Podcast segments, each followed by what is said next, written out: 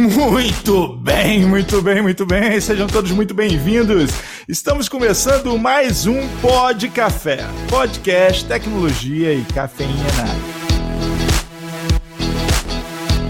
Meu nome é Anderson Fonseca, o Mr. Anderson, e hoje vamos falar não só do sucesso que muda a sua vida, mas do sucesso que inspira vidas. Vamos falar sobre gestão e sobre indigestão. Então se prepare o seu estômago. Vamos que vamos. Aqui é Guilherme Gomes da AC Software e hoje vai falar de um, de um assunto que pode ser pesadelo ou alegria de muita gente. É isso aí. Aqui é Diogo Junqueira, VP de Vendas e Marketing da Acessoft. Para mim é um prazer, uma honra muito grande receber ele, que é o maior especialista de software de gestão de mercado do Brasil, com toda certeza, senhor Ernesto Haberkorn. Se eu falei o sobrenome correto, o senhor me corrija, senhor Ernesto. Olá, pessoal. É um prazer estar aqui com vocês. Ah, o correto mesmo é em alemão é Haberkorn. Haberkorn, aí. Haberkorn, tá certo. Eu falei em português ali. Tem uma, uma boa que uma vez, isso foi na faculdade, o professor leu meu nome, Ernesto Aberta. Aí ele perguntou assim, como é que se pronuncia? Aí eu respondi assim, é Ernesto.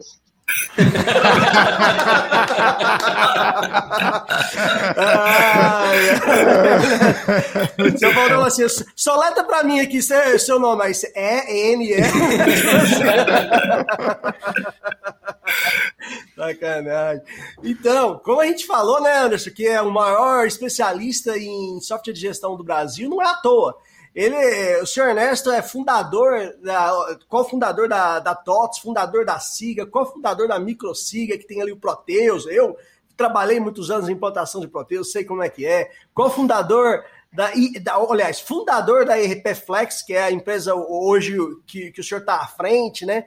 Tem 14 é, é, livros sobre gestão em ERP, enfim, não tem outra pessoa que entende mais de ERP no Brasil do que o senhor Ernesto. Seria bem por aí, senhor Ernesto? Seria bem por aí. Lembrando que RP dá muitos problemas. Ah, pô, nem me fala. Mexe com toda a gestão da empresa, é um processamento que varia muito né, de empresa para empresa. Nós temos uma legislação bem complexa e os empresários sempre querem mais, sempre querem alguma coisa diferente, é, querem saber como fazer a empresa dar mais lucro, e infelizmente isso o RP não resolve assim com facilidade. É, com certeza.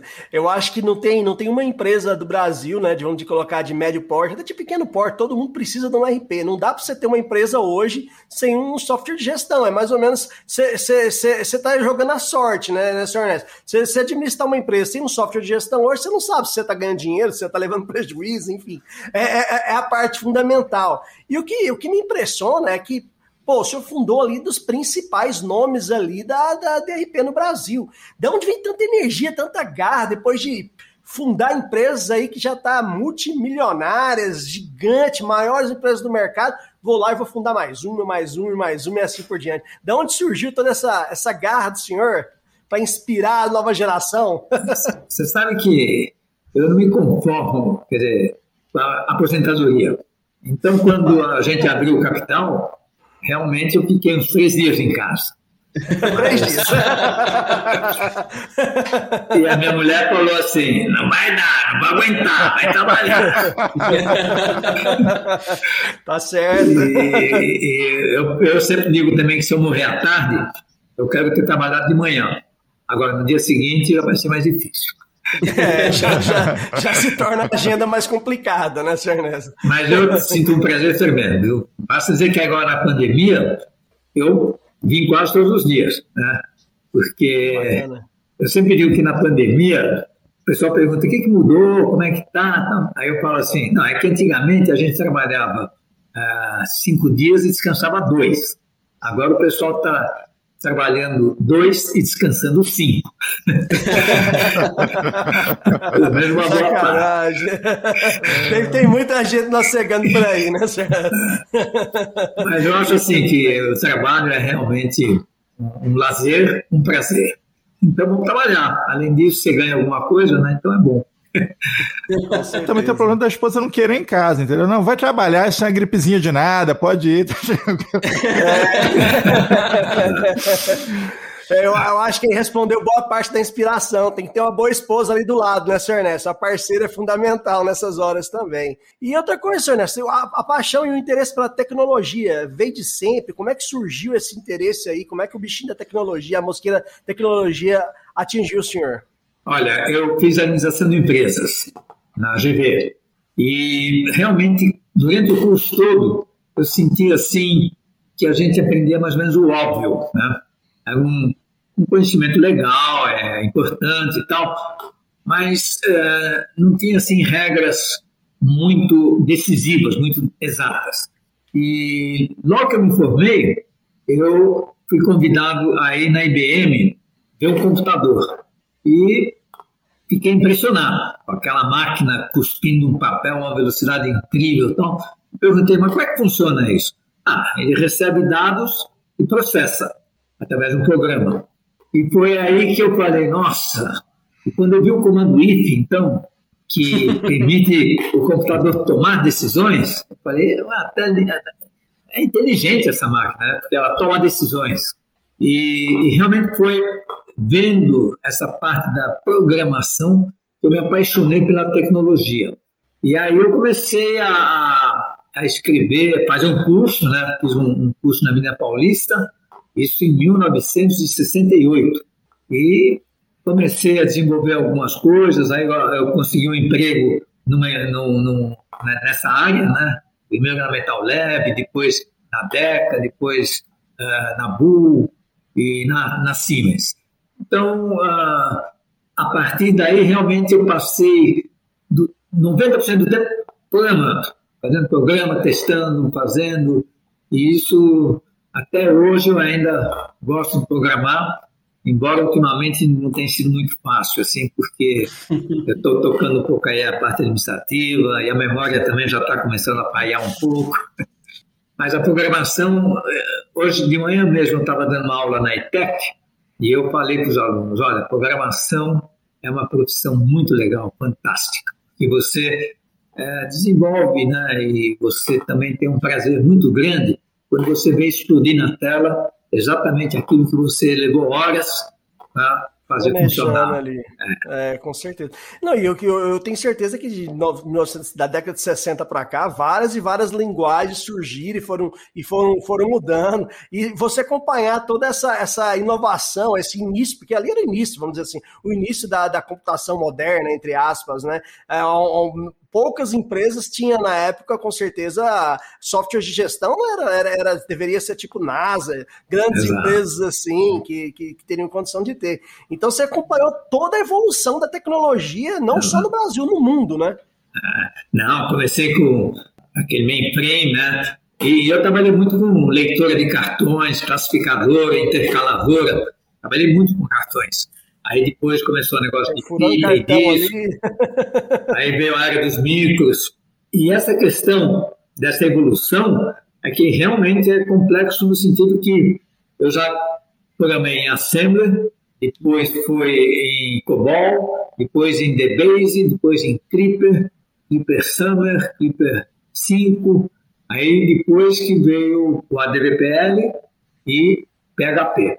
Hoje nós estamos programando em PHP com uh, JavaScript e HTML. Então, você, essa questão de você mudar, quando você muda, você praticamente recomeça. E aí você tem que aprender toda a nova linguagem. E a evolução, né? Quer dizer, nós começamos lá com os mainframes, depois microinformática, depois veio as redes, depois veio a internet, agora vem toda essa parafernália aí da, da nuvem. E, e então, é uma evolução, você tem que estar sempre muito atualizado. Isso que é interessante e complicado, né, ao mesmo tempo. Mas é, o nosso é mercado assim... de TI é, é, bem rápido, né? Enquanto a gente está aqui dormindo, tem 222 milhões de chineses no 12 lá pensando em novas tecnologias. novas tecnologias. É, o Brasil ele precisa cada vez mais também se aprofundar na, nas tecnologias, né? Não deixar para os outros países desenvolver coisas de infraestrutura e tal. Por exemplo, a DVPL, que é da TOTUS, é a única linguagem efetivamente brasileira.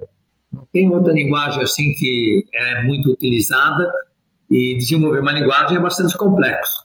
Foi uma equipe lá de programadores que realmente fez esse trabalho, porque o Clipper, na época, ele não, não, não rodava MySQL, não rodava no Windows, não rodava cliente-servidor, então precisava achar uma solução. Tentamos o Delphi, tentamos o, o, o SQL, o, mas nenhum deles funcionou, além de dar muito trabalho para a gente modificar o sistema. Então, a criação de uma linguagem foi realmente uma solução bem adequada. E até hoje está aí. É, com certeza. E aí eu, eu imagino que você, por, ser, por ter feito administração e por ter gostado ali da tecnologia ali na década de 60, o caminho para o software de ERP foi natural. Foi assim, pô, vou unir ali meu conhecimento ali que eu já fiz, que é administração, a uma demanda, a necessidade que todas as empresas, com certeza você deve ter visualizado isso lá atrás, né? uma mente muito à frente do seu tempo, pô, todas as empresas vão precisar de, de um software para gestão porque senão vai ficar ali muito no óbvio, ali no, no TGA básico, vamos dizer assim. Foi, foi mais ou menos assim que você decidiu ir para software de RP? Exato. É, aliás, esse livro aqui, esse livro aqui foi o primeiro livro assim, que saiu realmente uh, explicando o que é uma RP. Eu escrevi ele em 1968. Introdução à análise de, de sistemas para os nossos ouvintes que não estão. Porque realmente eu fiquei muito empolgado, sabe? Quando eu comecei a aprender programação, eu fiz o curso na Systems na época, e o professor uhum. era muito bom. E ele foi mostrando tudo e as possibilidades e tal. Então eu rapidamente vi a possibilidade de um do que pode se fazer, quer dizer, todo esse processo administrativo e tomar decisões, inclusive. Então, ah, na época chamava-se sistemas de gestão, não, não, uhum. não se falava. O, o nome RP surgiu em 1995 quando aqui chegaram exatamente a SAP, a Oracle, essas empresas Já internacionais siglas, né? uhum. que usavam essa sigla. Mas a evolução, né? E é interessante que hoje ainda eu acho que nós estamos muito distantes daquilo que eu chamo assim de uma gerência automática, né? Que é basicamente o nome. O nome SIGA significa Sistema Integrado de Gestão de Gerência Automática. Automática. E ainda tem muita coisa agora com inteligência artificial, talvez com IoT, com todos esses recursos. Ah, eu quero chegar um dia aqui no, na, na, empresa e o computador me falar assim: olha, eu já tomei as seguintes decisões. E ele ter tomado as decisões e dizer que eu posso ir para casa descansar porque já está tudo resolvido. Em vez de ele te dar um dashboard para análise ali, ele vai tomar decisão para você. Isso aí seria o, o próximo passo do, do software de RP, né? Eu acho que também com a, inteligência, a evolução da inteligência artificial hoje deve ser um caminho natural, né? Claro que você setando ali thresholds, caminho de aprendizado assim por diante, né? Exato. Isso aí é uma expectativa, né? Quando surgiu esse termo inteligência artificial, todo mundo achou que realmente eh, fosse a solução definitiva. Por enquanto, a inteligência artificial é mais ah, reconhecimento de fala, reconhecimento de imagens, tem também essa parte de, de ah, ele recebeu machine learning, quer dizer, você jogar as informações no computador, gravar, quando você faz a pergunta, ele simplesmente lê, eh, verifica lá se tem alguma coisa eh, parecida com o que você perguntou e responde.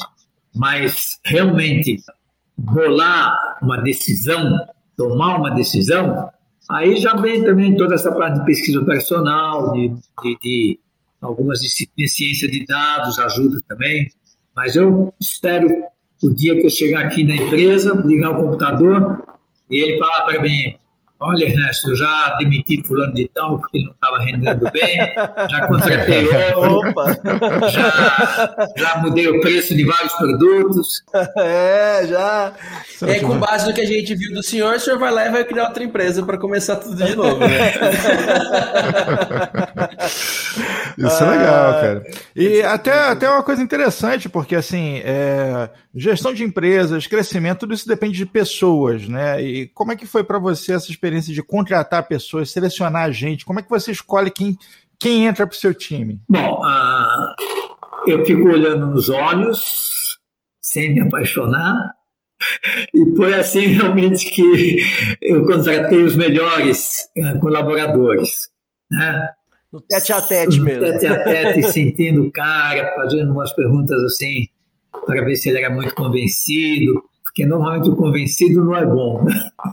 Tudo é bom só ele se acha bom. É. E vendo aí onde ele tem experiência. Por exemplo, o Ari, Ari Medeiros, que é um dos gênios aí da, da, da programação que eu trabalhei com ele na TOTUS, contratei ele na TOTUS, e hoje ele está comigo, né? Ele foi realmente assim, né? O sogro dele me conhecia, falou, ah, eu tô com um gelo aí que não está se dando muito bem na vida, tal, você não quer conversar com ele?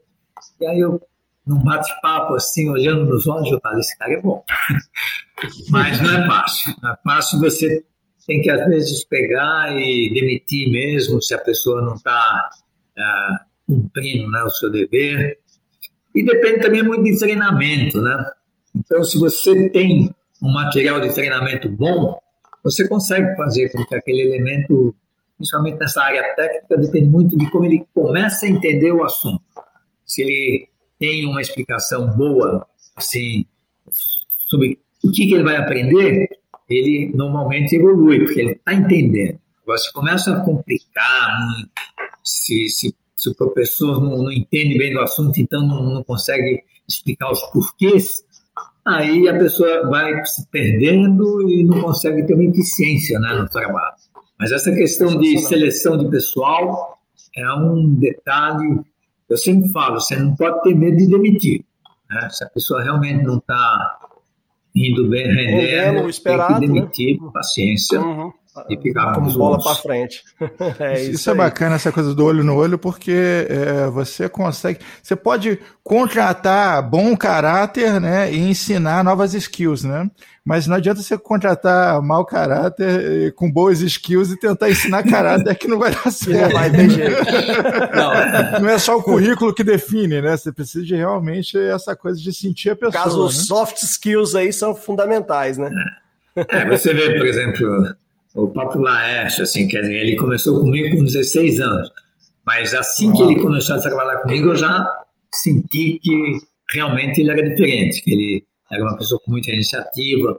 Então, você captar isso, né, é muito importante.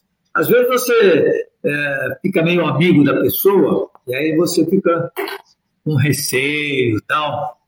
E mandar embora não é uma atitude muito fácil, né? principalmente se você já teve um relacionamento. É. Teve um caso interessante, eu precisava mandar um camarada embora, porque realmente ele não estava rendendo. E aí eu sentei com ele, comecei a conversar, comecei a falar, né? Na verdade, demitindo ele, mas eu não conseguia falar assim, você está demitido. Aí depois de uns 15 minutos, ele perguntou assim, Ernesto, me diga uma coisa, por acaso você está demitido? Seja sincero, vamos abrir o jogo. É isso Mas mesmo. 15 minutos. ah, já que você falou, é, é isso mesmo. É, isso mesmo. É, é, parabéns pela conclusão, né? tá certo. E depende um pouco de sorte também, né? Você achar boas pessoas.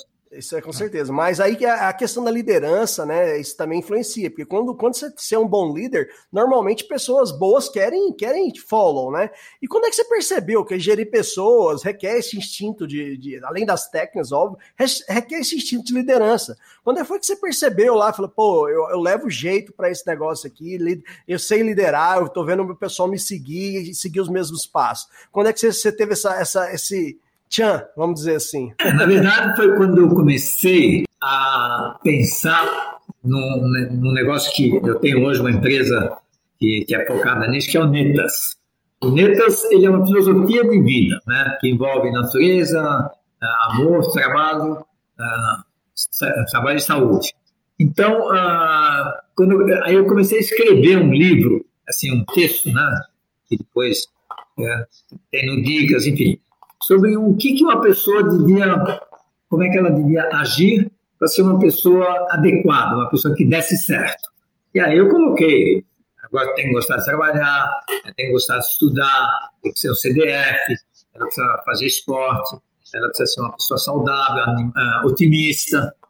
E quando então eu ou estou admitindo alguém, ou estou dirigindo, principalmente, convencendo a pessoa a trabalhar, eu procuro sempre exatamente falar para ela das vantagens, desafiar e, e mostrar para ela que o trabalho é um prazer realmente, que as soluções estão aí e que ela tem que se dedicar, ela precisa gostar do que ela faz. E com isso você vai formando uma equipe. Eu também sou uma pessoa que eu incentivo, eu, eu vamos dizer assim, eu, eu, dou muitas, muita recompensa. Eu acho que todos nós dependemos de recompensa.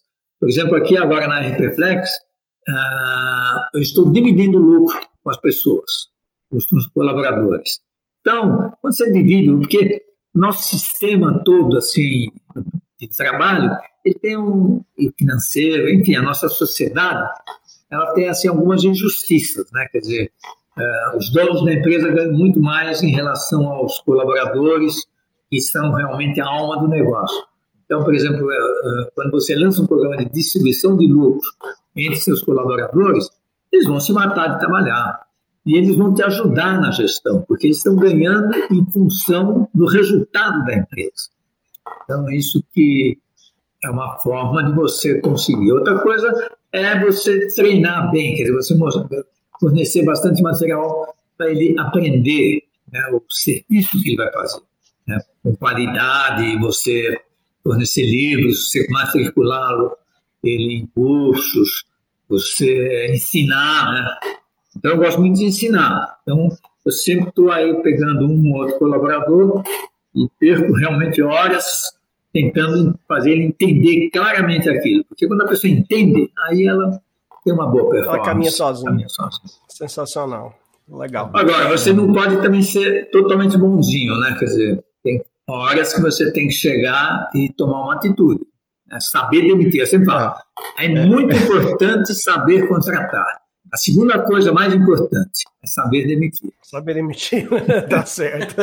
Daí, isso vale a camiseta. Inspiração, recompensa, educação e cacete na mão, se for preciso.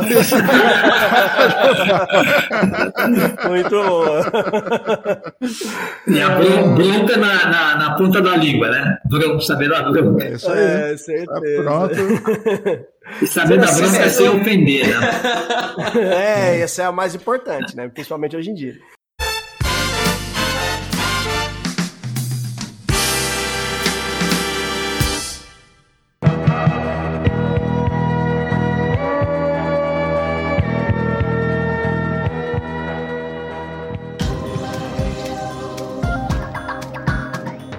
Muitas lendas já foram contadas, mas no Bobo Repórter desta semana você vai descobrir a verdade sobre esta espécie rara, muito além do profissional de TI, o implantador de ERP.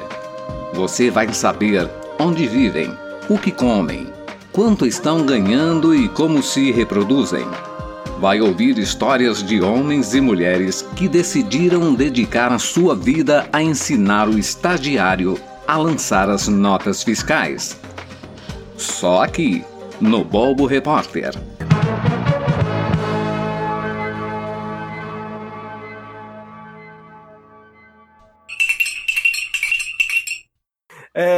Você, né, no decorrer da, da, sua carreira, você viu várias empresas ali se fundindo, fazendo várias fusões, né? Como é que é esse sentimento, esse processo de fusão? Você participar daquele, pô, eu, tô, eu fundei essa empresa, eu tô aqui, e agora eu vou fundir. Como é, que, como é que é esse processo de adrenalina que eu tenho certeza que a grande maioria da população nunca viveu ou, não, ou vai viver uma situação dessa, principalmente que você fez isso com grandes empresas, líderes de mercado e assim por diante. Como é que. Podia falar para a gente um pouquinho da sensação, do gostinho, daqueles semanas ou meses que decorre esse processo de negociação? É, eu acho que isso aí uh, surge um pouco naturalmente, mas é evidente, a gente precisa ir atrás né, das empresas. No caso da Microsiga, uh, a gente tinha também uma equipe, além do Laércio, uma equipe de diretores muito eficiente que saiu aí pesquisando quais são as empresas que poderiam fazer parceria com a gente. Por exemplo, a Logocenter. Um dos diretores da Logocenter era meu diretor na Acespro. Na época eu era presidente da Acespro, que é uma associação né, de processamento de dados, e aí também serviu um pouco para ajudar nessa conversa. E uh, essa questão de parcerias hoje ela é bem vista, né? Que as empresas se unificar e crescer. Então, agora, por exemplo, no caso do Netas, eu tenho uma empresa de treinamento que é o Netas. Eu estou lá com o Fábio e com a Tarsila e eles estão fazendo a empresa crescer rapidamente, está um sucesso. Então você precisa ser, é, entender que você precisa trazer gente boa, né? Que realmente passa melhor do que você. Então é muito comum ter colaboradores que são melhores, melhores do que eu, do que eu. Então você tem que aceitar isso e aí fazer com que as coisas aconteçam. A questão de fusões, e isso hoje está muito na moda, é, e tem muita empresa também que ajuda, né? Quer dizer, empresa especializada nesse processo de fusões. E hoje também, é, você vê que está acontecendo aí um processo que eu gostaria assim, de comentar, de uma forma meio delicada, que é essa invasão aí desses investimentos estrangeiros em empresas brasileiras. Isso é bom, no sentido de que realmente entra um capital que ajuda as empresas a crescer e tal, mas a pessoa ela precisa entender que aí ela vai perder rapidamente assim o comando da empresa, a própria ela vai deixar de ser maioria porque eles entram com capital pesado, né? Então aí também às vezes eu ponho um pé atrás, porque você quer crescer, tal, você gostaria também de ter uma participação forte dentro da empresa. Mas o processo de fusões e aquisições, né, o M&A, como o pessoal fala, está muito forte, está muito incentivado e nós já fizemos um né, com a Ebrix, isso agora na RPFlex, foi o tempo suficiente para a gente dar uma crescida, aí depois nós resolvemos tocar sozinho, porque exatamente eu não queria perder tanto assim o, comando e a participação da empresa. E agora estamos até vendo outras alternativas, e está na moda, né? No mundo todo. Agora, tá. precisa tomar cuidado, porque também, por outro lado, está tendo muitos casos em que a empresa vai dando prejuízo, vai dando prejuízo, vai dando prejuízo. Quer dizer, a gente lê no jornal aquelas que dão sucesso, mas fora aquela tem mais dezenas que não deram certo. Então precisa tomar cuidado. Com certeza. É, isso aí é realmente. E é, um, é, uma decisão muito difícil, né? De falar assim, falar não para o capital, falar não para o dinheiro. A gente é, representa aqui no Brasil a Menediente, que é uma empresa indiana, e ela tem um dono, né? Empresa é, multibilionária e está presente em 190 países, e ela nunca pegou capital estrangeiro. E perguntaram lá para o seu Bambu, falou, por quê? Eu falei, não, porque eu não quero perder o controle da minha empresa, eu quero definir para onde ela vai e como ela vai. Eu não quero ter o, o, o poder do investidor decidindo o que, que eu vou fazer ou deixar de fazer na, na empresa. Isso aí, o que o senhor falou vai muito de acordo com a filosofia que ele sempre apresentou para as revendas e parceiros deles e funcionários, colaboradores do mundo. Eu acho extremamente interessante, mas difícil de falar não, né, né senhor Ernesto? Principalmente no mundo de hoje em dia. É difícil falar não. Para o Brasil é interessante porque realmente a gente é, não, não dispõe de uma quantidade suficiente de recurso financeiro para realmente fazer o país crescer rapidamente. E então é válido, né? Só temos que tomar o cuidado de a gente manter o domínio das empresas, assim de uma forma geral, né? A gente não vender o Brasil, porque conforme essas empresas vão ficando com a maioria do capital na empresa, elas começam a, a prestar serviços uh, que, vamos dizer assim, às vezes não são tão interessantes para o país. Né? Com certeza. É, na verdade, o que acontece é os caras pararem o barco e começar a oferecer espelhinho. Toma aí o espelhinho, me dá aqui, passa para cá esse ouro, passa para cá. Esse... É o mesmo processo, né? Eles continuam chegando, botando dinheiro e explorando as riquezas brasileiras. Né?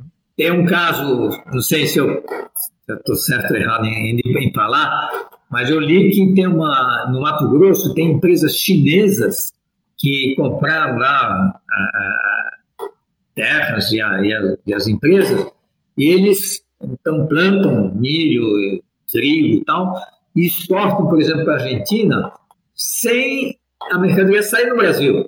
Então, é feita uma exportação, vamos dizer assim, chinesa, dentro do território nacional, pegando o nosso produto, exportando para a Argentina, mas os dólares vão lá para a China, né?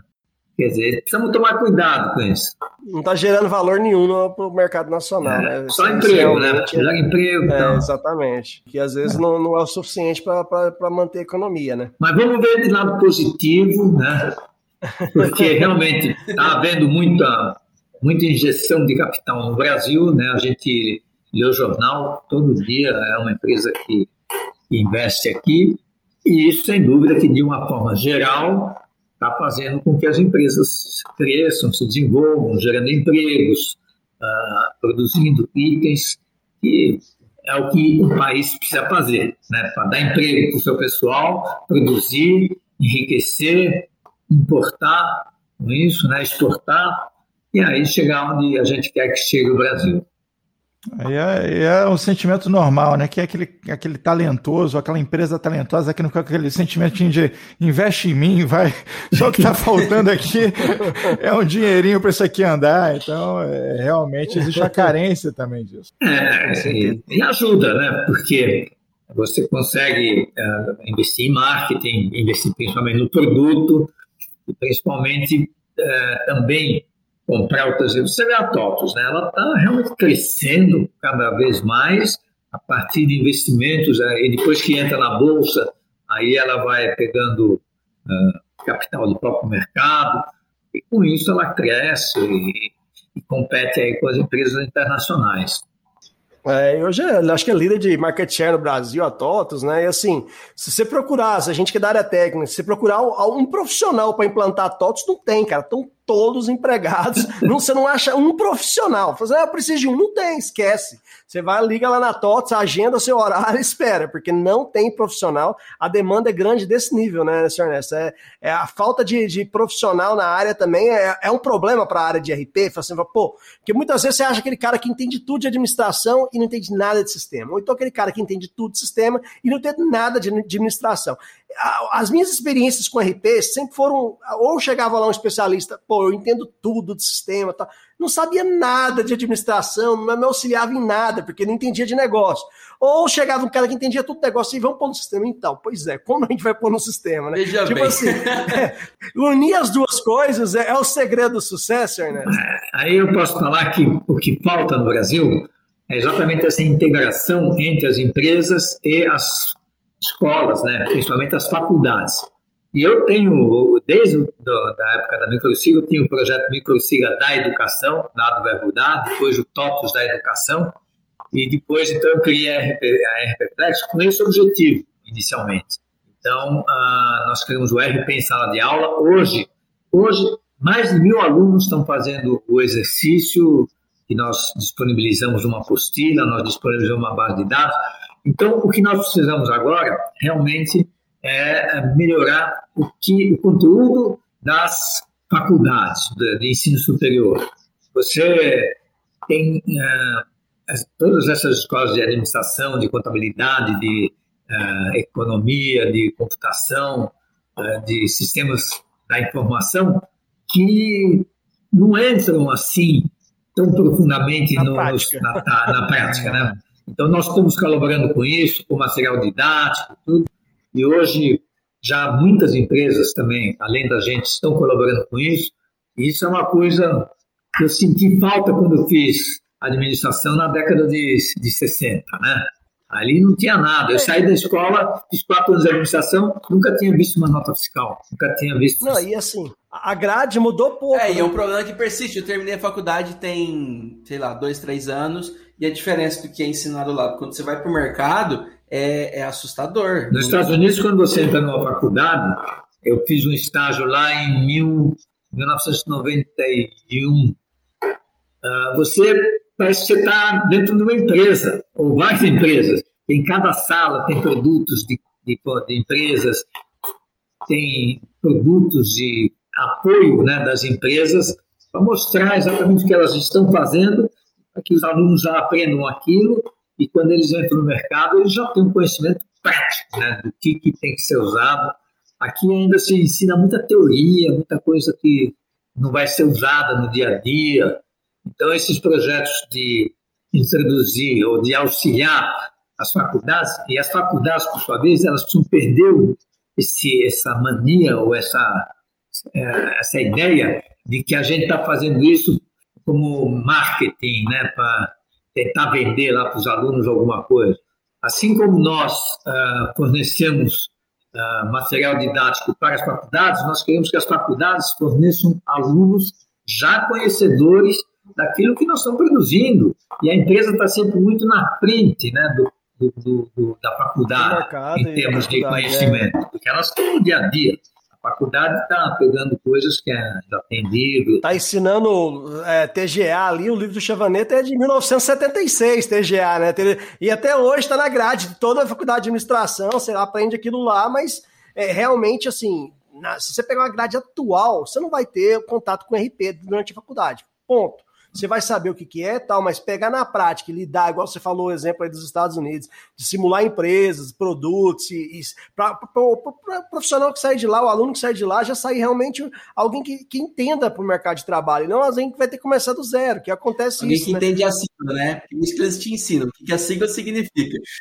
É, exato, você é sigla, você princípio de matemática e tal, mas a, colocar isso na prática e aplicar em empresas vai levar mais um tempo bom, né? Isso aí realmente é uma defasagem em todas as áreas, na área de administração, na área de tecnologia, que às vezes o cara também aprende ali codar códigos antigos, etc., e não sabe nada também sobre mercado, sobre empresa. Eu acho que aí é uma falha grande no nosso, nosso ensino superior, realmente, né, Sr. E também eu acho que no ensino uh, fundamental e médio deveria haver mais ensinamentos de coisas práticas.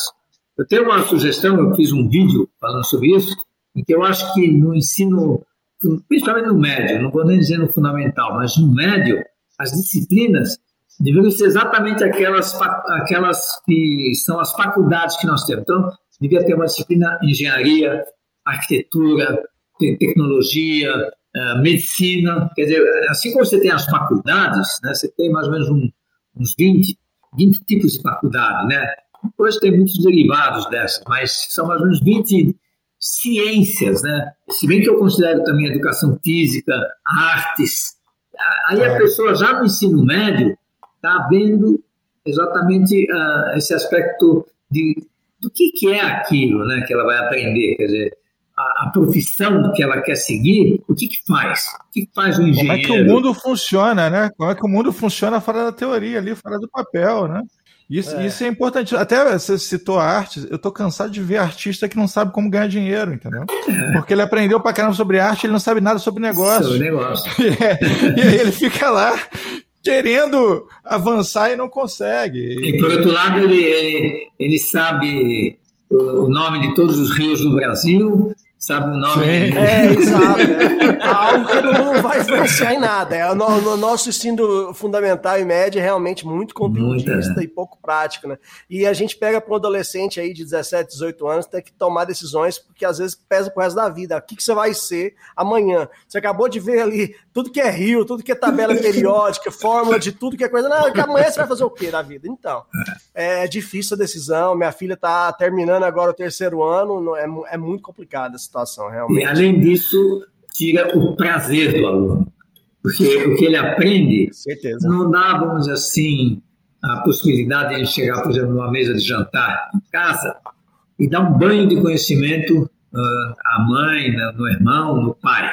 Porque o que ele aprende não está relacionado com a atualidade, que é o que as pessoas estão vendo na televisão. Por exemplo, um negócio que eu acho, pô, ensinar política, não, não pode, porque ele vai ficar comunista. É difícil, né? É, é, é, a gente vive realmente na, na, numa, numa, numa época sombria com relação à educação em geral. É, mas é, é essa coisa do, dos assuntos delicados, né? A política não pode falar e tal, é, religião não pode. É, acho que até assim, ah, pô, não vamos falar de religião, não, mas vamos falar de filosofia, porque isso faz falta pra caramba, né? Então, tem alguns, alguns valores que podem ser acrescentados na educação que vão fazer muita diferença na vida do, do aluno, não? Exato. Tem que enfrentar. Se tiver lá um professor que tá, sei lá, vamos vou pegar o que você falou. Pegou um professor lá que é comunista. Ele começa a, a tentar convencer os alunos que o comunismo é o melhor sistema. Oh, paciência, né? Vamos depois botar um professor que é contra e vamos deixar o aluno entender. Debater.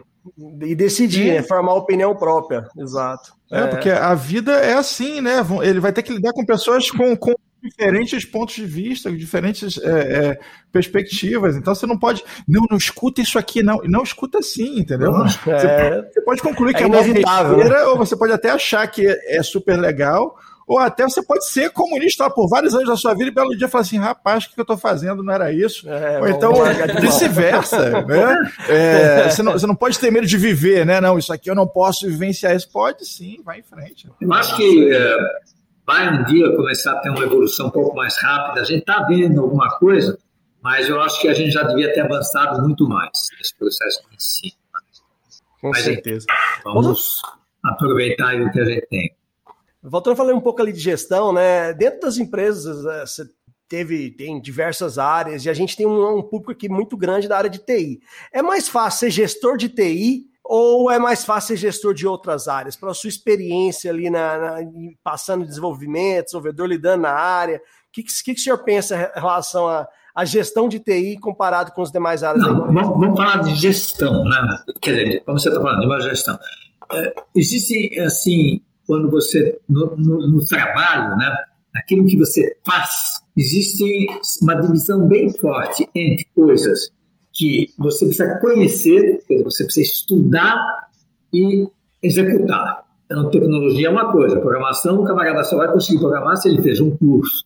E engenharia também, né? ele vai lá montar uma peça, vai fazer um desenho industrial tal. Depois existem uma série de disciplinas que são mais conceituais. Quer dizer, que aí depende mais exatamente da inteligência da pessoa, do jeito da pessoa, da forma como ela enfrenta. E aí entra psicologia, entra sociologia no sentido de entender as pessoas. E isso é uma coisa interessante porque eu digo sempre que as pessoas se dividem em duas formas, né? Quer dizer, aquele que gosta de ser técnico, gosta de pegar uma coisa, desde um médico, um engenheiro, um programador, a fazer uma coisa, uh, mesmo um arquiteto que depende um pouco de arte, mas ele, ele, o, o que ele faz no dia a dia é realmente uma coisa bem definida, exata. E tem, por outro lado, todo esse trabalho que vai desde o vendedor, vai desde o cara que faz marketing, vai desde o dono da empresa, do gestor, que não depende de uma disciplina. Né? Não depende, se, se, se, você quiser aprender gestão, gestão no, sentido de fazer uma empresa crescer, tal, você não vai encontrar um livro lá que tem um monte de livro, mas os livros não falam óbvio lulante acochambradamente embromado, como eu falo. Eles falam óbvio. Eles falam assim, olha, para você ser um bom gestor, você tem que fazer a empresa crescer, para fazer a empresa dar lucro, para fazer com que o produto seja bem vendido e tal. Pô, isso é óbvio. É o que eu falo, o óbvio, o lulante acochambradamente embromado, que foi, e desculpe é, essas escolas, o que me aconteceu no curso de administração de empresas. Eu, inclusive, falei isso no, no quarto ano, é, e foi no penúltimo trimestre, no, no, penúltimo semestre. O diretor chegou lá e perguntou: o que vocês acharam desses quatro anos que estão aqui? Só falta um semestre agora para terminar. Ah, o que vocês aprenderam? Eu falei isso. Eu achei o cúmulo do óbvio acochambradamente embromado. Tomei pau com disciplina. ah, é? Vai mais de novo. É óbvio, vai de novo. Sacanagem. Sacanagem. Mas é, eu vou contar agora o que eu estou vivendo atualmente. Sempre estava, mesmo quando eu montei a RPPlex e tal, eu fiquei mais focado na parte de programação, de, de desenvolvimento, fazendo programas e, e bolando sistema, né? Assim como na Microsiga e na TOTOS também, eu era uma pessoa de técnica. E aqui, uh, no ano passado, uh, houve um problema com o CEO que a gente tinha aqui, e aí eu falei, pô, eu tô com 78 e tal, você quer saber? Eu vou ser CEO, vou comandar aqui o Meu amigo, eu estou desesperado. Eu chego aqui de manhã, eu falo, o que, que eu vou fazer? O que, que eu posso fazer? Eu não tenho nada para fazer. Ah, vou lá, ver se o cara está trabalhando. E aí, tudo bem? Vamos ver se o vendedor está vendendo. E aí, faço assim, ó, tá, tá, legal? É dificílimo, quer dizer, é evidente que de vez em quando eu vejo assim que tem uma pessoa que vou mandar embora. Às vezes tem um cliente que eu, ah, se eu for lá intervir, Dificilmente eu faço mais do que o vendedor faz. O que eu faço é, pelo menos, o camarada fala, pô, falei com o Ernesto, lá com o dono, acho que Ele vai resolver os problemas. A parte financeira já é assim, né? Quer dizer, é um caixa. Tem que ter mais do que. Tem que entrar mais do que sai. É consequência, vamos falar assim. Então, CEO né, você, é você ficar o tempo todo pensando assim numa inovação, numa, numa solução de conseguir, por exemplo, ganhar do concorrente. E isso, se a gente for analisar, não tem ensinamento. Entende o que eu quero dizer? Não existe um livro que vai te dizer como você ser um cara excepcional na gestão. Depende um pouco de sorte, depende muito de coragem, coragem, porque muito a gente sabe a decisão que tem que tomar, mas não tem coragem de tomar, né? Ou tem medo de que dê errado e aí escolhendo de vez, ou uh, tem vergonha, ou é, ah, vai ser chato fazer isso, vai. Então, isso depende muito da personalidade da pessoa. E aí, uh, eu não me considero um bom gestor, não sou um bom gestor. Eu tive a sorte de arrumar bons gestores e eu era um bom técnico, ou me considero um bom técnico, então juntou os dois e sempre aceitei ter um gestor que mandasse mais que eu, que ganhasse mais que eu, que fosse melhor do que eu. Essa questão da atitude, da pessoa ser, saber no momento exato de falar, escolher a pessoa certa e, principalmente, tomar as decisões que magoam, que prejudicam as pessoas, firmemente. Quer dizer, chegar lá e ó, tem que reduzir despesa, vou te mandar embora, vou diminuir teu salário, você vai ter que gastar menos, não sei, sei lá. Quer dizer, fazer, ter coragem, né? Se você analisar até os presidentes do Brasil, né, você vai ver que esses que uh, eram assim mais uh, objetivos, assim, tomavam decisão pontualmente, eram mais certos. Então, gestão, uh, eu diria quase assim que é uma coisa que nasce com a pessoa pessoa que tem jeito pela educação, sei lá, também não, não consegui até hoje decifrar como é que a gente forma um bom gestor. Ah, manda ele fazer Stanford ou qualquer outra faculdade lá nos Estados Unidos. Ajuda, sem dúvida, mas muito mais, talvez, pelo fato de ele conviver com outras pessoas que também são corajosas, são objetivas, assim, é, do, que, do que ele assiste em sala de aula ouvindo do professor. É uma atitude que a pessoa ganha, com metas, a gente tem um inspirado pela pessoa correta, né? Inspirado pela pessoa correta. Tá? Porque, às vezes, você vê assim, né?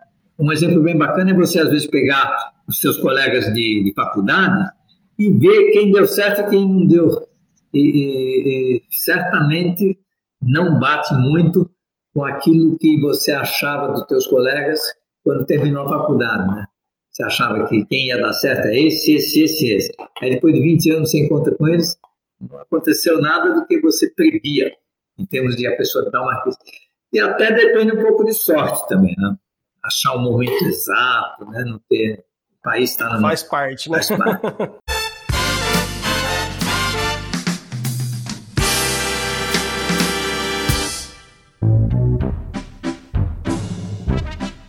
Ô Gomes, seguinte, não esquece que hoje tem atualização do RP, hein?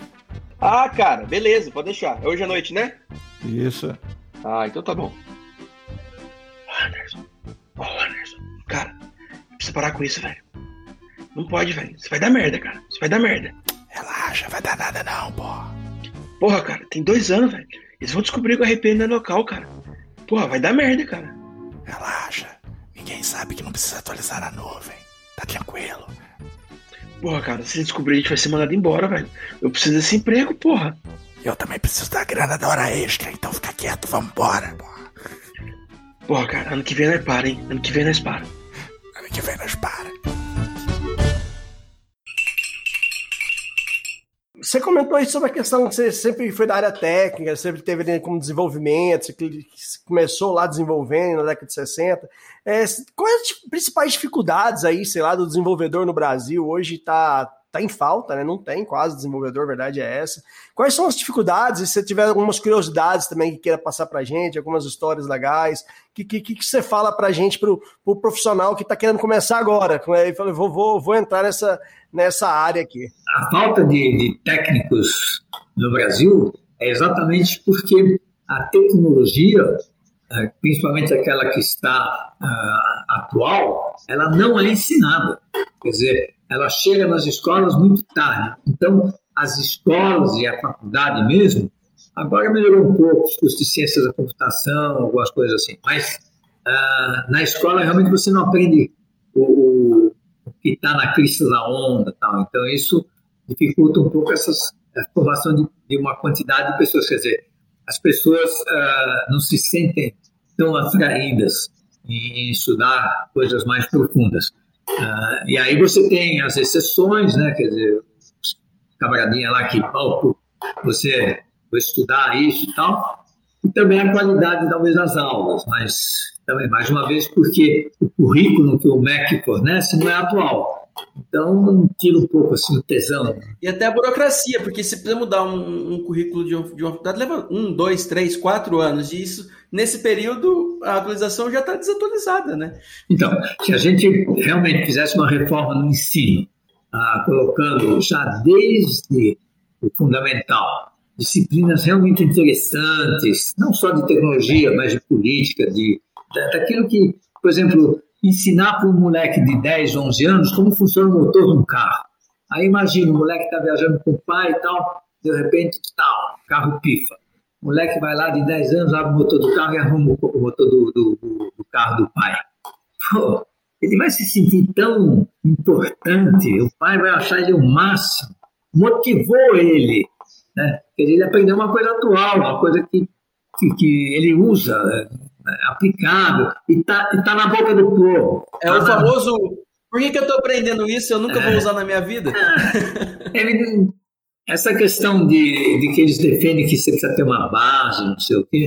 Não sei se, por exemplo, uh, estudar física e química né, no, no, no ensino médio. física e química, você vai ver lá, tá certo, você tem os princípios da física, os princípios da química, então, mas se você já ensinasse, ah, em vez de química, por exemplo, processo de engenharia, como funciona o motor, como funciona um avião, como funciona ah, a eletricidade, como funciona a, a, telecomunicação, mesmo que o aluno não tivesse aprendido a base, pelo menos ele está vendo uma coisa atual, uma coisa que ele vai mexer. Quando ele falar, todo mundo vai se interessar. Aí depois ele vai trabalhar com aquilo, aí sim ele vai estudar, né? porque aqui tem uma equação de segundo grau que eu preciso saber como é que funciona. Então eles começam com uma base ah, que é importante, mas não é agradável, não é gostosa de estudar. Aí o aluno fala, isso é chato. No momento que ele falou que é chato, acabou. Ele não vai enfiar na cabeça dele aquilo com prazer. Né? Ele vai ser forçado para tirar nota, para passar de ano. Então, ele devia gostar de estudar. Quer dizer, na escola só devia ter coisa atual, coisa que, que ele sai da escola, quando ele fala, o pessoal fala, é isso mesmo? Aí ele vai falar, eu na escola é isso. Agora, chega lá, ô pai, você sabia que para calcular uma equação de segundo grau você tem que levar x ao quadrado, multiplicar por Paga pra lá, sei lá. é o carro meio da estrada, o pai vira pro filho e me diz: fala rápido, quais são os afluentes do Rio Amazonas aí? Vai salvar Exato. nosso dia aqui. Não? Reforma no ensino. Isso é um ponto que eu defendo. Eu tenho alguns vídeos que eu falo sobre isso. E acho que essa é uma das coisas que nós temos que realmente, de alguma forma, fazer o MEC atender, aceitar, e principalmente os professores, viu? Porque não sei porque os professores é que são sempre os que mais são contra esse tipo de, de evolução. Inclusive, para quem está ouvindo aqui, eu vou recomendar o seu canal no YouTube, tá lá, youtube.com, Ernesto, é, o sobrenome dele, vocês vão, né?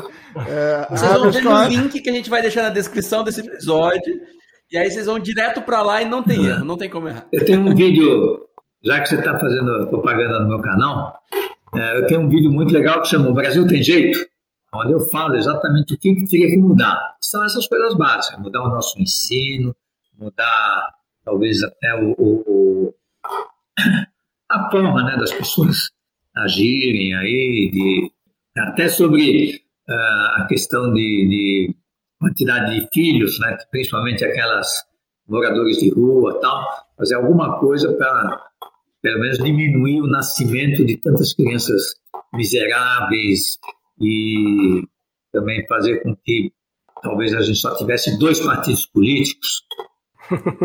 Dá uma simplificada, né? Porque tá, tá complicado, né?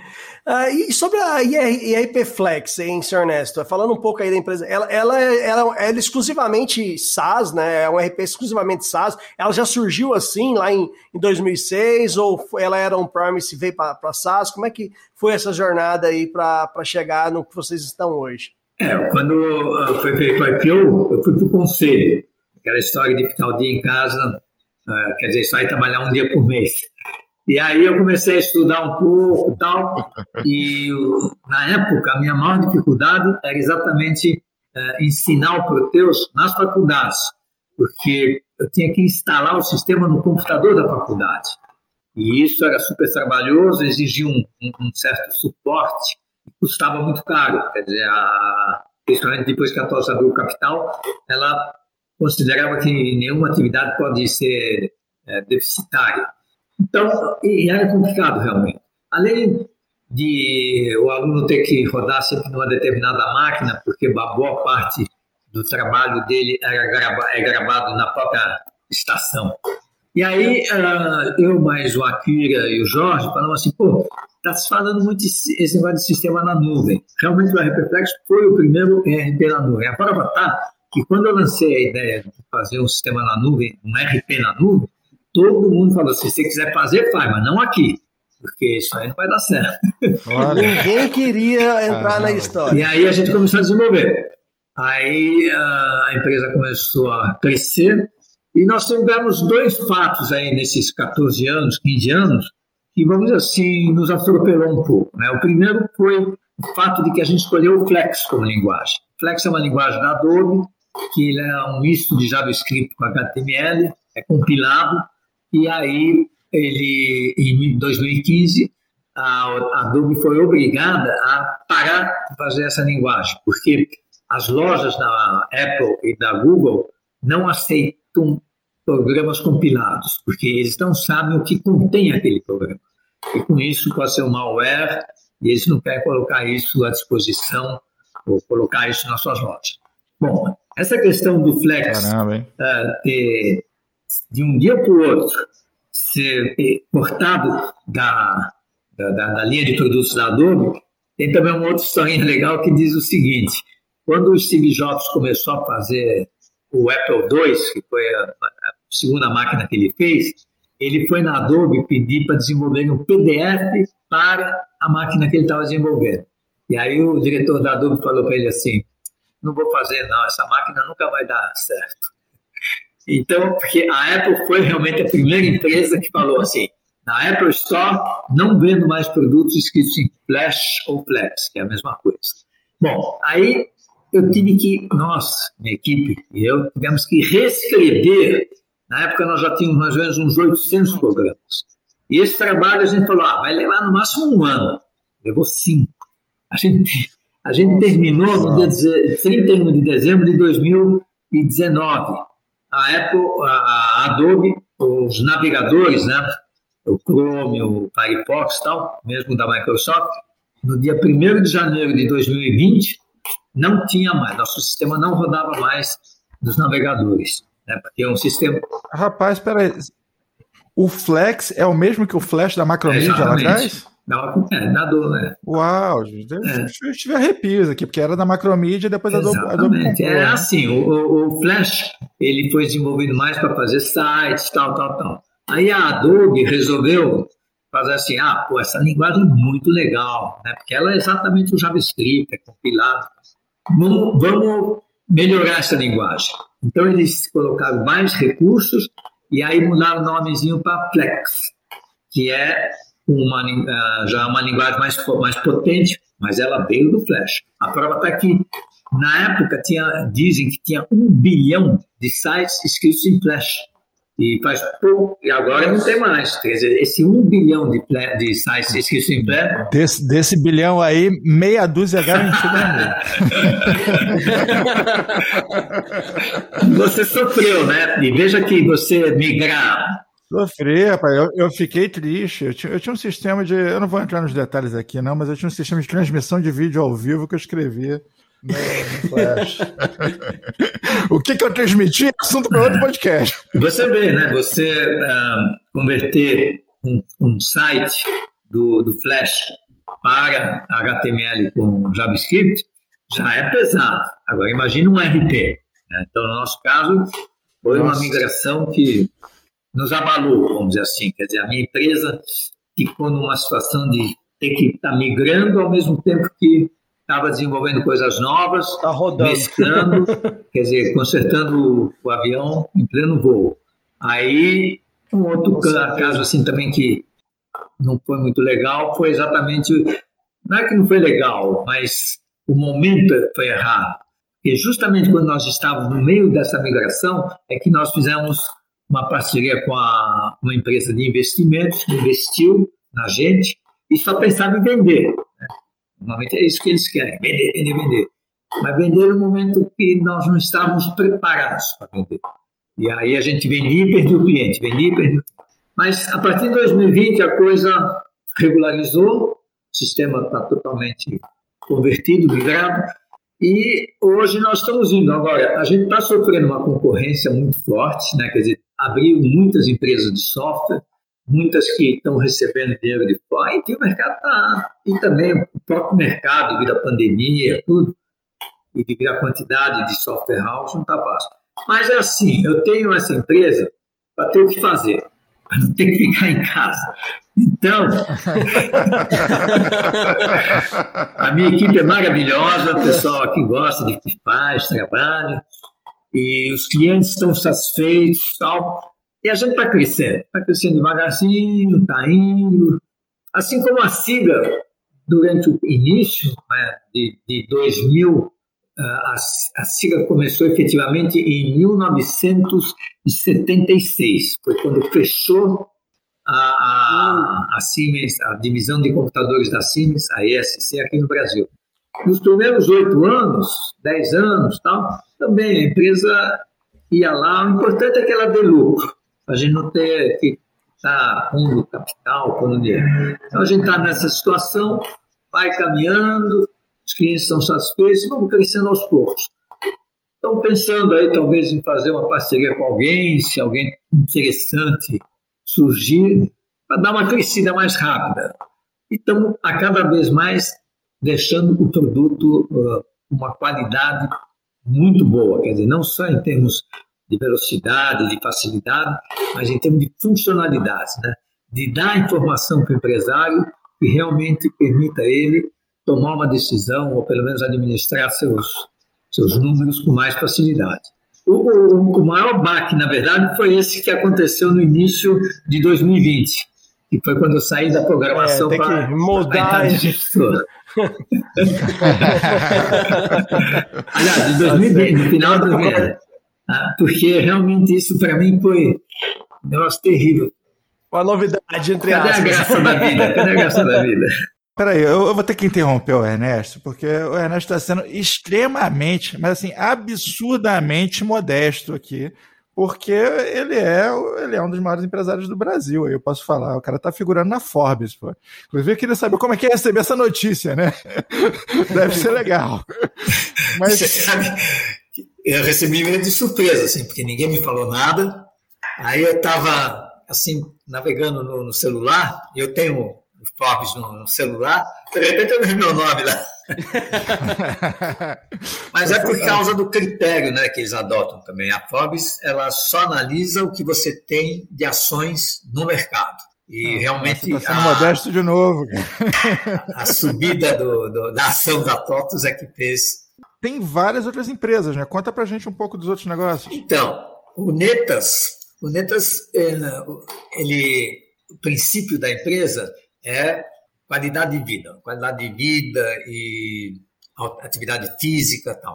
Então ele nasceu com essa ideia de a gente, nos eventos da empresa, a gente fazer, ocupar um espaço para fazer algumas atividades uh, de lazer físico. Eu ia no, no, nos eventos da, da Microsiga, e a gente ia lá na sala de palestra, tal, todo mundo falava, né? Via as novidades, via os planos. E quando chegava às 5 e meia, assim, a gente ia para o bar ou beber ou jogar sinuca. Eu não me conformava com isso. Falei, pô, a gente está aqui, está toda empresa, a gente podia fazer uma atividade legal tal.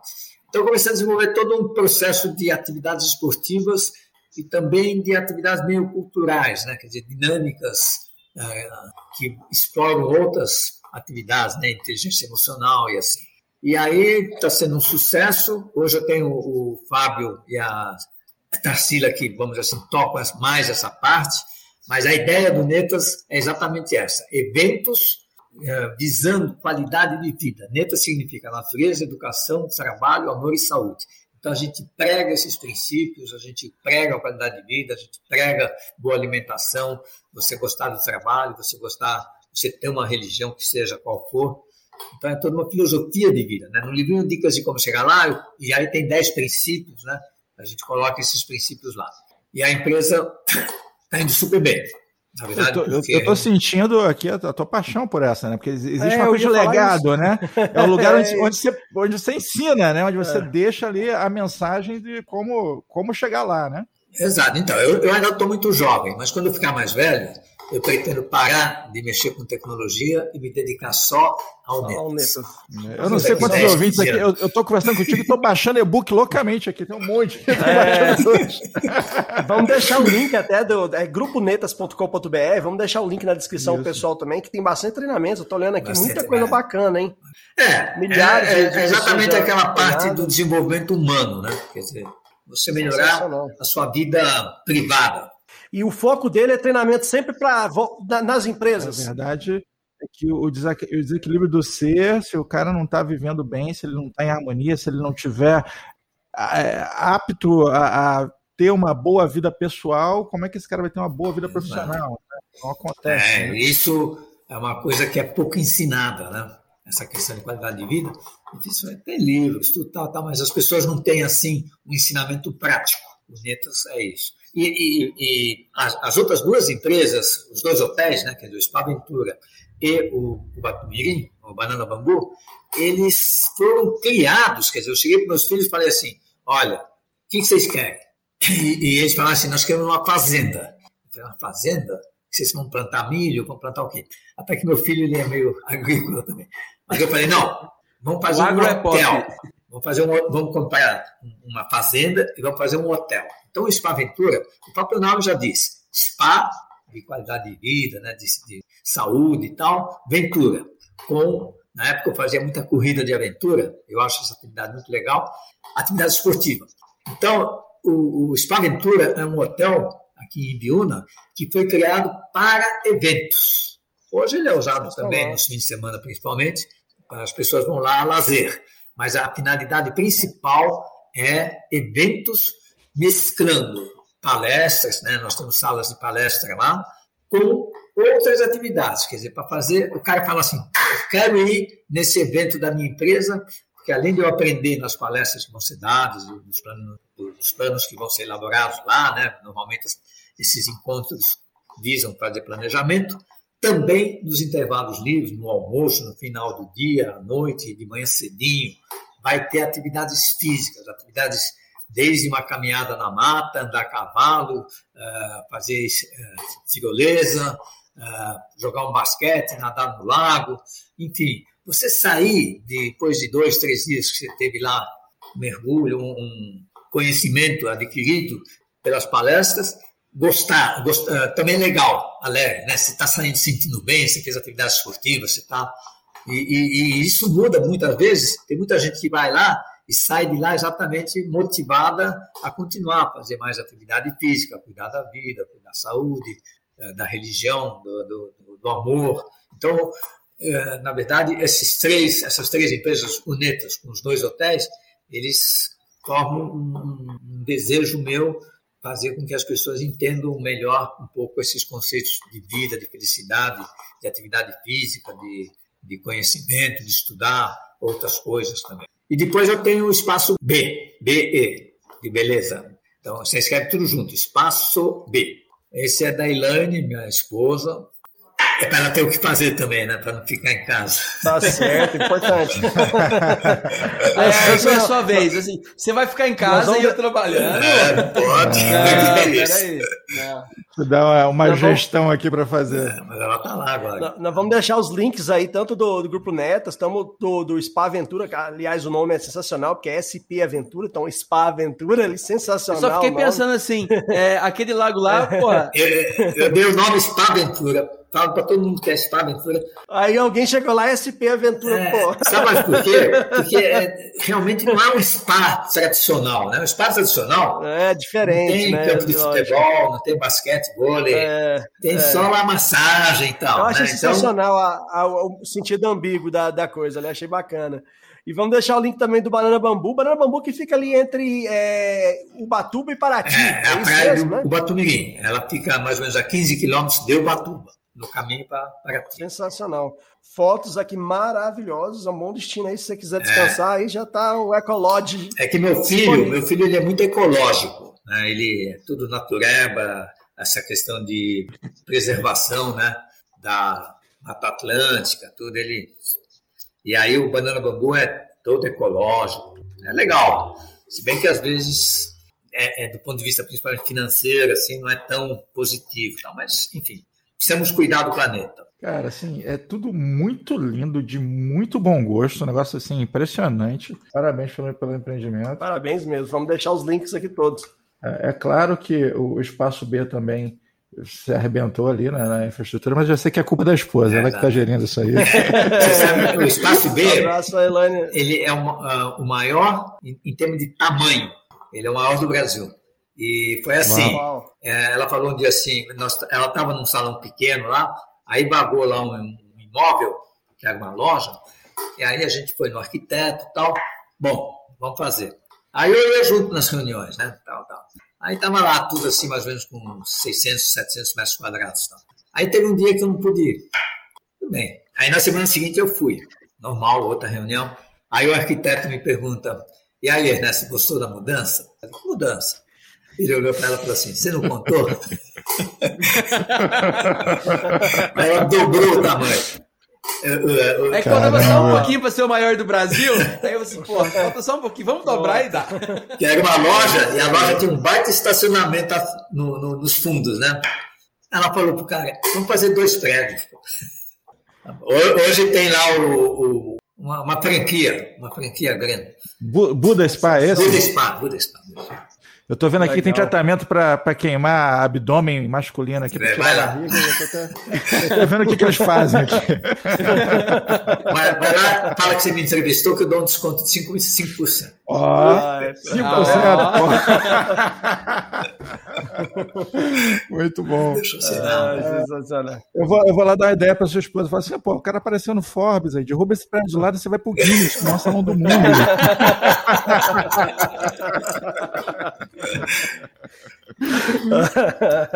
É só um Sacanagem. passinho pro lado. Mas, mas aí, se você arruma cliente também, viu? Pra, pra, pra, é importante. É, importante. Bom. Mas é isso, pessoal. Na verdade, é assim, a vida não tem segredos. Você precisa ir levando, você precisa pedir ajuda para os outros, você precisa entender que você sozinho não faz tudo, né? Por exemplo, lá no Netas agora, quem manda é, é, é o Fábio e a Tarsila. Eu botei eles de sócio, inclusive, tal. Então, o pessoal diz que eu sou muito bonzinho, mas eu sou bonzinho com o objetivo de fazer com que as pessoas realmente passem a colaborar comigo. Você, você, você é bonzinho, mas depois de qualquer conversa de 15 minutos, pode ser que o cara perceba que ele foi demitido. é, isso aí aconteceu isso, né? Falaram assim, então, Paulo, acho que você você está gostando do que você faz, tal, tem tanta oportunidade. Ernesto, você é, além de, como eu disse aqui, muito modesto, é muito generoso de compartilhar informações, ensinar para quem quer aprender, isso é uma coisa fantástica. É, tem muito, muito, muito para compartilhar com os nossos ouvintes. Eu estou aqui é, eletrizado com a qualidade do nosso papo aqui, o quão mais a gente pode conversar. Inclusive, já deixa aqui que te chamaremos outras vezes, né? bateremos outros papos. E YouTube, agora eu sou youtuber. É, vamos deixar o link do canal na descrição também. É o canal, o link do canal tá na descrição. É, isso é muito bacana. É bom que do, do YouTube a gente vai puxando as pautas do nosso próximo passo. Não, isso é uma atividade muito legal. Quer dizer, você precisa ter sempre ideias assim, né? O próximo passo é puxar, é virar TikToker, hein? É isso aí. TikTok, não. TikTok, TikTok é demais, pô. TikTok é, é puxar. Senhor Ness, muitíssimo obrigado aí. E agradecer justamente assim pela, pelo conteúdo compartilhado. E como diz o Anos, qual que você deixa de mensagem final aí para os nossos ouvintes? Bom, a mensagem final eu acho que é essa, pessoal. A vida é curta, mas uh, você vai chegando lá com, e você fala assim, pô, o que, que eu fiz na vida? Então, tenta aproveitar todos os momentos, entenda que o trabalho é realmente a forma de você uh, deixar um legado, de você gostar da vida. Às vezes, leva um certo tempo até você se encaixar e começar a gostar daquilo que você está fazendo, né? porque está tendo dificuldade, você não está conseguindo sucesso e tal mas não desista. Então, esses princípios de estudar, né, de, de, de, ser um CDF, de gostar de trabalhar, de não ter raiva de ninguém. Olha, às vezes o cara me faz uma baita sacanagem e tal. No dia seguinte eu estou conversando com ele, de tentar de novo, quando não deu certo. Atividade física. Eu estou com 70, vou fazer 78 semana que vem. Estou me sentindo bem. Eu sei que um dia o esqueleto não vai aguentar, e, e vai ter que, né, vamos partir para outra. Mas vamos tentar aproveitar ao máximo, quer dizer, fazer atividade física todos os dias, porque isso te faz você se sentir bem, de você ter energia. Aí você vai ser feliz, vai ficar rico. Tem um, tem, tem um vídeo que, eu, que, que chama assim, é muito bom ficar rico. E, e o vídeo todo eu não vou falando como ganhar dinheiro. Eu vou falando assim, ó, se você fizer bastante atividade física, você vai estar tão disposto que você vai conseguir ter sucesso no teu negócio. Por outro lado, se você estudar, nossa, aí vai ser mais ainda. Hein? E aí, se você cuidar da saúde, então você vai trabalhar até é, 90 anos, aí você vai ficar mais rico ainda, porque se você dormir o suficiente para sentir-se descansado, você vai acordar às 7 da manhã e trabalhar até às 11 da noite. Então você fica rico, não é para quer dizer, seguindo esses princípios. Né? Tem um, um, podcaster que eu gosto muito, o Bradley Lee, é, tem um, um, podcast que fala sobre negócios, justamente, e tem uma coisa que ele diz é o seguinte, que o cara rico é aquele que tem muitas coisas que o dinheiro não consegue comprar. Exatamente. basicamente, e um, e um bocado de dinheiro também, né? Sim, não, é. Dá para se perceber, né? Acho que além dos milhões, você também tem muita coisa que o dinheiro não consegue comprar, é. isso é fantástico. Aliás, falando nisso, Anderson, uma recomendação: ouçam Clóvis de Barros Filho, que aliás eu estou até é, preocupado assim, porque ele está ficando cego. E Rapaz. ele é fantástico. Ele é um cara que fala legal, fala palavrão, é, te ensina muita coisa, muita coisa. Fica mais uma dica é. aí. Tem também outros, né? O, Mário Cortella. Sim, Cortella é fantástico. Fantástico, né? Eu, de vez em quando, cito Cortella aqui, digo, meu amigo Cortella disse isso aqui. Eu nem conheço Cortella, mas eu gosto de dizer que o Cortella é meu amigo já faz bastante tempo. Então, hoje, com o YouTube, realmente a gente pode passar. Eu, quando não estou tendo que fazer, estou num lugar, estou assim, YouTube.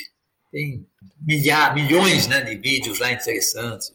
É uma recomendação. É o conhecimento, conhecimento na ponta do dedo, né? Ali fácil, né? essa geração está crescendo igual passarinho, né? Fica todo mundo só no, no, ninho ali recebendo a informação. Se souber o que procurar, se souber o que está estudando, realmente vai ter que colher excelente. É, sem dúvida. Isso aí vai. Essa disponibilidade né, de, de vídeos Agora, nós precisamos ensinar, principalmente a nossa juventude, a molecada, a sair um pouco do TikTok e ver esses vídeos. Né? Não que é, seja totalmente mas, pô, não tem sentido você ficar vendo só o TikTok. Ou esses não vídeos que não te, não te adicionam nada. Uma mensagem final para você, geração. É para com a dancinha e vai estudar, rapaz. Vamos em frente.